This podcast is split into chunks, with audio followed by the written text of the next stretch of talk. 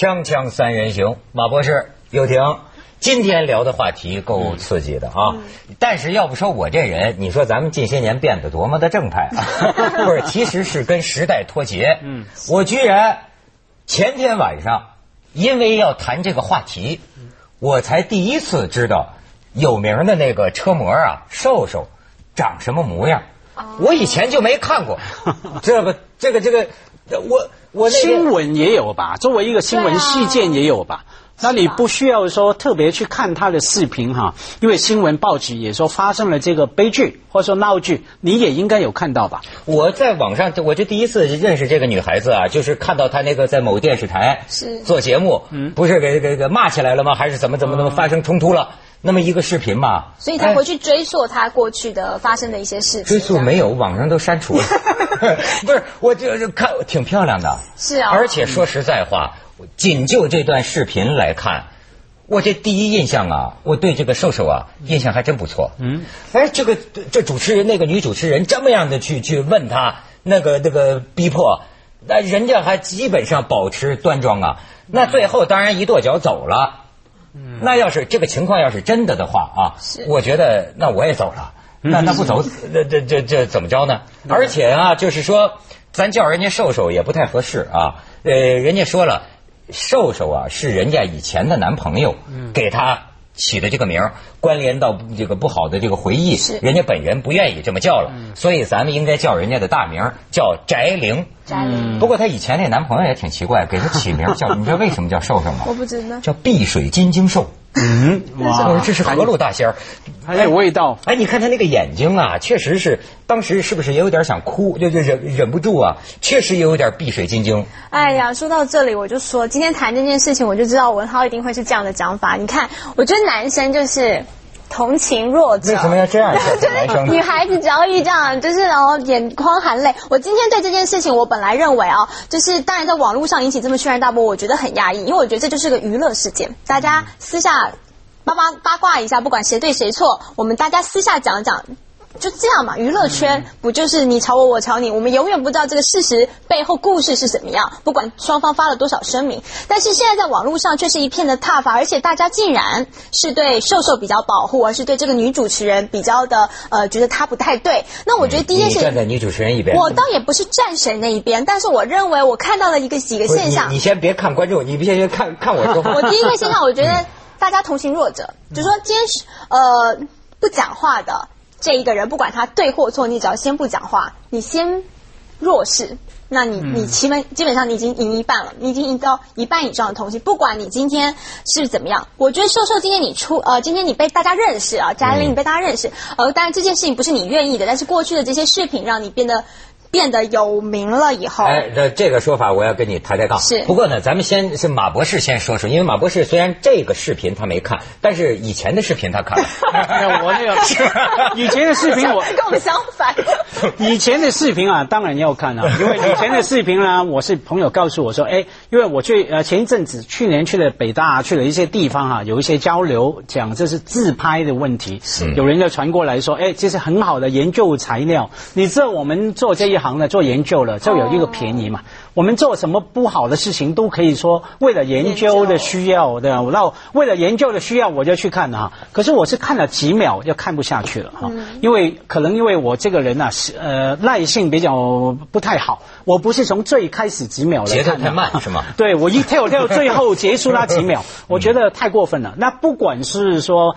呃，那愿不愿意？就算今天最后那几秒是一个呃呃为了拍的色情片，我也觉得完全不好看，格调非常低哈。何况是不愿意被公开被拍的哈。所以说，我觉得从这个角度来看，这一位女孩子当然是受害者嘛。而且从这个角度，话说回来，我们她的确有权利叫大家不要再就把它叫做瘦瘦哈，叫做什么卓卓翟翟翟玲，因为名字其实代表了一种感觉。嘛，以前那个名字是她男朋友给她取的嘛？一段过去。对，而且她自己曾经在网络上面也把它作为一个网名，表示当时两个人的关系蛮好的。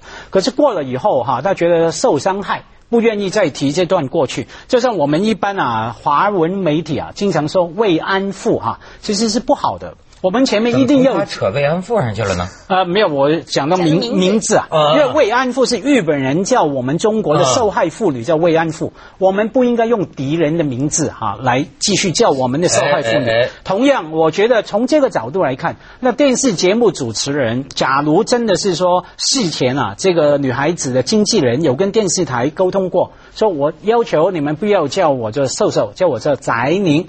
可是他们主持人违反规矩，还是叫人家就瘦瘦哈，人家当然感觉受到伤害嘛，嗯这有权拒绝跟你沟通，我觉得这是应该同情的。呃，这个啊，我就跟你讲，我就觉得啊，人心里都有一杆秤。嗯你知道，呃，很多事情，包括这个有些艳照门，我就发现呢，尽管你一时说不出什么理由，但是你看了不舒服，很不堪，就是很不舒适。那么我就觉得，呃，这是什么问题？比你比方说啊，咱们就说，其实啊，这个小姑娘的这个心情，咱呃能理解。比如说你像你作为主持人，对吧？当然都憋着，恨不能问。呃比如说你要问迈克尔·杰克逊，当然这主持人心里要能问出这个他是不是整容，是不是漂白皮肤，那才好呢。但是有一个问题啊，以这个大家舒适为度，要你双方尊重。哎，而且呢，你比方说，要照我，我都觉得现在我是不是有点老派了？这现在是不是新主持的风尚，就是一种很凌厉的风格？呃，就我这个老派的观点来看，是吧？人是有人权的吧？就好比说，你有权利问任何问题，但是别人当然也有权利回答或者不回答，在法庭上都有沉默权呐。是对吧？何况你啊扮你扮演这个道德法庭，那么他，况且他也回答了，对吧？你说你问他有没有炒作，他说我没有炒作。那么接下来照咱们主持人的技巧，除非你有更狡猾的办法。又不伤和气，是又能问出你想问的东西，是但是总之是人人家的答与不答怎么答，那当然是在于人家啊。所以他这是两个层次的问题，一个是技巧哈，你他的确是有权利去问人家答这个答案你不满意，你可以再问，或者说换一个角度哈，就像文涛说，你有你的技巧嘛，嗯你不能发脾气说人家答的答案不够精彩、不够吸引哈，那所以就吵起来。我觉得这主持人的有失身份，我真的这种感觉。另外一个层次，我们可以看那个制度啊。整个电视工业的制度问题，在国外的媒体，像这种大众媒体的话，去访谈事前那个受访者的经纪人又跟电视台签约的，我们列出了二十个问题，你就只能问这二十个。你问二十个以外的我话题呢，我有权利回答，或说不回答是可以的。假如你坚持要问呢，或说因为我你问了二十个问题以外的问题我不回答，你就不播放这个节目的话，我可以告你的，你浪费我的时间是。我跑来接受访问，我那个时间本来要去拍广告告赚钱的，我不赚来接受访问哈。所以说这个游戏规则啊，我觉得或许中国可以参考哈，把它引进来。但我想到一件事是说，如果这件事情就这个女主持人可能没有她的专业，或许年轻哦，她在这个把尺度的把握上已经失了分寸，导致了这么难堪的一个后果。但是为什么这段视频照理说我们就不要播了吧？就是如果我们今天讲的话不适合，我们常常就说啊，可不可不可以剪掉，我们就不要播出去。但为什么它反而变成大家都知道了呢？你我觉得这就是你这个问题问到轴上了。我就跟你讲，这个事情为什么我就觉得今天这个社会，包括网络呀，很多事情，你比如说我们组里讨论这个话题啊，他们就说啊，文涛啊，我们不要讨论这个话题。嗯这个说网上说了。这是那边的团队策划的，嗯另一个编辑说，网上又说了，是两边的团队合演的这么一出戏，说我们说了就着了人家的道，是帮人家出了名。嗯，你知道到最后讨论最后，我就心里就觉得，我说要这样的话呀，咱们就不要做节目了。嗯一年我们聊三百个热门话题，老实讲，我从这个媒媒体的这个这个心理来讲，我觉得不清白啊。嗯，我们都只能引用，对吗？是可是事实上，这个事情的内幕到底是什么，我们从来就不知道。没有清楚过。就像你说的，比方说啊，我愿意用最单纯的，那么认为这是现场不可预测的发生的一个意外的这个事件。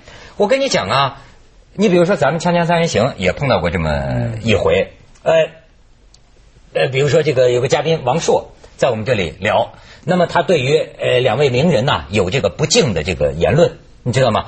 但是我们是录像，那么最后我们当然剪掉这个就不播。是可是最后为什么报纸出来了？嗯，说起来，我们也有我们的短处，就是说呀，有记者在现场。嗯，为什么说我说我们也有我们的短处呢？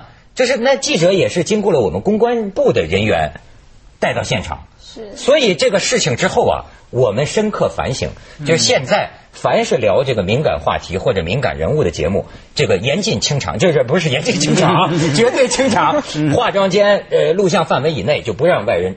也就是说呀，通常咱就一般淳朴的来讲，我跟你说，录像节目现场有时候是会发生一些尴尬的、难堪的这种一幕，但是呢，通常我们就这种就就不会播了嘛。对但是为什么你看在今天的时代，我也不知道它是被流出还是流出，是故意还是一时大意，但是怎么就成了个大新闻了呢？对，没人知道嘛，这种可是说经常也会，你要纸还是包不住火了。就做新闻的人啊，有一个信念，就是说只要发生的事情啊，somehow，总之一定会泄露出去的哈。当然，你可以做所有的一切保密功夫。我说的是平面媒体了，所以资深的新闻工作者，假如我是记者，甚至我是专栏作家哈，我跟你吃饭。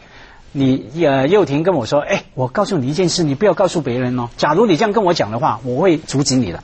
我说，幼婷，你知道我是连讲都对，你知道我靠什么吃饭的吗？我写作的，你不要告诉我，你告诉我不精彩的话，浪费我时间来听；精彩的话，我告诉你，我一定会写出去我一定忍不住的。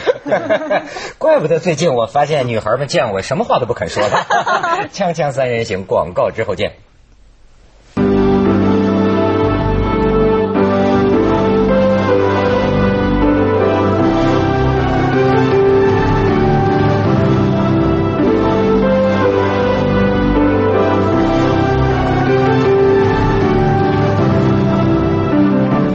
发现从这事儿啊，很多人聊这个我们媒体霸权、什么道德大棒的这个事儿啊。老实讲，我现在我本身就是媒体人呐，我现在觉得就说我自己检讨啊，我觉得我说很多话题的时候心里都不干净。嗯，你比方说，难免会有私心杂念。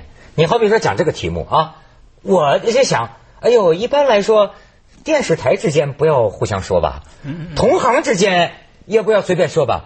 你知道心里的考虑多了去了，对吧？嗯，是但是我觉得这件事情，你们会不会看到中国社会的一个呃怎么讲道德观，以及或者是还有这个多元化？第一是呃，这位呃女主角就是翟玲，她的过去是因为这个艳照门的事情。那在过去一些女明星发生这件事情的时候，很多时候她们的演艺事业从此就。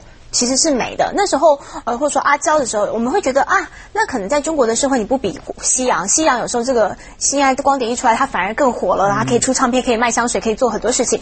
但是在中国好像不被允许，所以那时候我会觉得啊，在中国的价值观里面，或在我们的社会里面，相对于是保守一些的。但是呢，碰到这件事情了以后，我觉得，哎，因为场场景不一样了，可能开始变成是媒体跟这个艺人之间这个道呃呃尺度上的问题的时候，观众或者是网民，你的道德那把尺又不一样了。你开始 觉得，哎，瘦瘦是呃嘉玲这个女生是个好女孩了，呃，她其实呃是弱者了，她其实应该是被我们支持的。就是说，这个道德观上是不一样，而且她是可以被讨论了，而且我我们接受她了。哎，这个这要是你呢？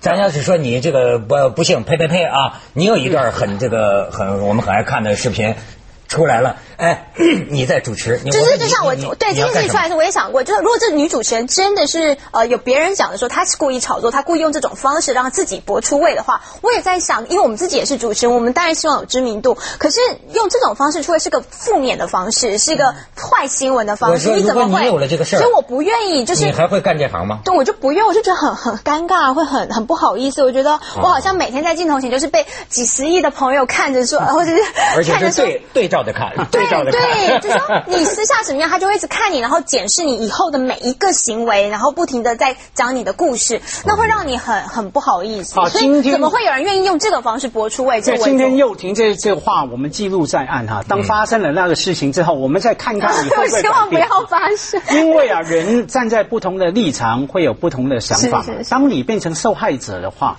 你已经没有什么可输了嘛。你可以输的东西都输掉了哈。你站在那个位置，你就想说，我今天无缘无故，我好好的，我以前男欢女爱，我心甘情愿的哈，然后我很专业去做我的事情，突然发生这个事。我没什么好输了，难道你还要我完全连我的专业都放弃吗？我就要坚强的站起来，坚强的面对。特别假如然后我要让大家来判断你们接受不接受我，这是第一个。第二个呢，翟宁这个事情呢，跟另外的阿娇事件，我觉得有个不一样的地方，大家吃饭的行当不一样。怎么说呢？比方说阿娇事件啊，我听到不少的朋友，包括网上看到，其实很多人都觉得他是受害者嘛，支持他的。嗯。可是为什么有一阵子哈，阿娇的那个整个事业生涯会比较往低走嘛？很重要，他是靠很重要的媒体在媒体露脸，他要唱歌，要拍戏，要拍电视，OK。然后这些媒体呢，在华人亚洲社会呢，主要是被一些集团来控制的，电视台、唱片公司等等哈。只要里面有些人有特别的考虑，说，哎，我们不准阿娇来露脸。啊，不好，他就不能露脸了，他整个事业就往低走了。可是翟宁呢，他基本上不是唱歌，不是演戏的嘛，他是去活动的嘛，对，啊，去公关秀，去什么展览会等等，那些活动的平台是相对比较开放的，很难说一两个掌权的人，不管他是政治界的人物还是电视台的人物哈，不是他们所以控可以控制的。而是说，哎，只要他去展览，多人来，因为在翟宁在，我就买票去看那个展览，他就可以出来了。对，就是我觉得啊，就是当然，就是说他们爱讲道德，但是啊，考虑到今天社会的复杂情况啊，讲道德一定得非常小心，尤其是这个媒体啊，你凭什么就是上帝呢？嗯，你的的耶稣都说了，你们谁没罪，你们可以拿石头砸这个妓女，对吧？那是我我也讲我的一种道德。道德第一条，己所不欲，勿施于人。你知道吗？太多元了，现在这个世界，你很难找到两个道德观完全相同的人。对，比如说这世界上有的文化 认为这个一夫一妻，有的文化认为可以娶四个老婆。最后你知道各个宗教、各种文化的人凑在一起开过一个会，说我们得找出一个我们能够平等相处的一种道德底线。最后他们得出的结论是咱孔夫子的话，就是己所不欲。勿施于人。嗯，再有一条道德，我理解是什么呢？是对自己的，嗯，是检讨自己的，这严以律己，宽以待人，对吧？再有一种对道德的理解，这也是中国古代先哲说的啊。道是什么？真理是真相。嗯，德就是真理发生作用。那么在这个意义上讲，哎，我就较这个真儿啊。说什么社会责任感的，说什么都可以。但是问题在于啊，咱真叫理性的，真照新闻记者的标准来说，翟玲这个视频这个门，不外乎两种可能：一种可能他是被人放上网，那么他就是受害者，对，已经进入司法程序。如果真的他是被陷害，那么你这样去质问他，不残忍吗？好，下一种可能是他自己炒作，甚至是他自己放出去的。那么有人就说了，就像今天社会里，我告诉你，很多这个女的。是自虐的方式，自残的方式。她把自己两腿岔开，就为了出个名。哎呦，我们都该同情她吧？是。换句话，有人还拿曲美凤说事儿呢，说曲美凤完了，到到新加坡唱歌去了。那。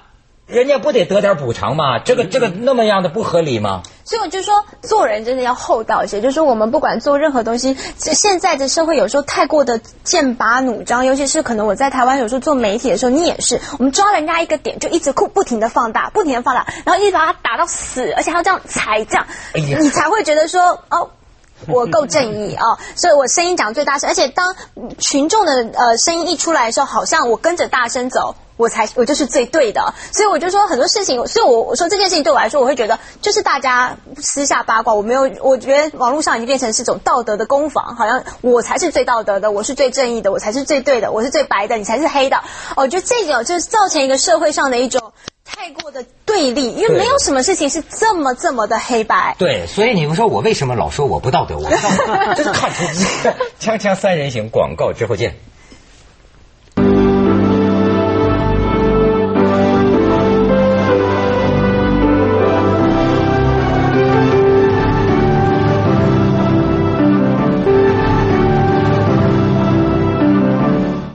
哎，马博士还是看一下这个是不是说一下看视频的体会？嗯看，因为网上太多可以看哈，其中有个叫做自拍 视频是一种，有些是固定的照片哈。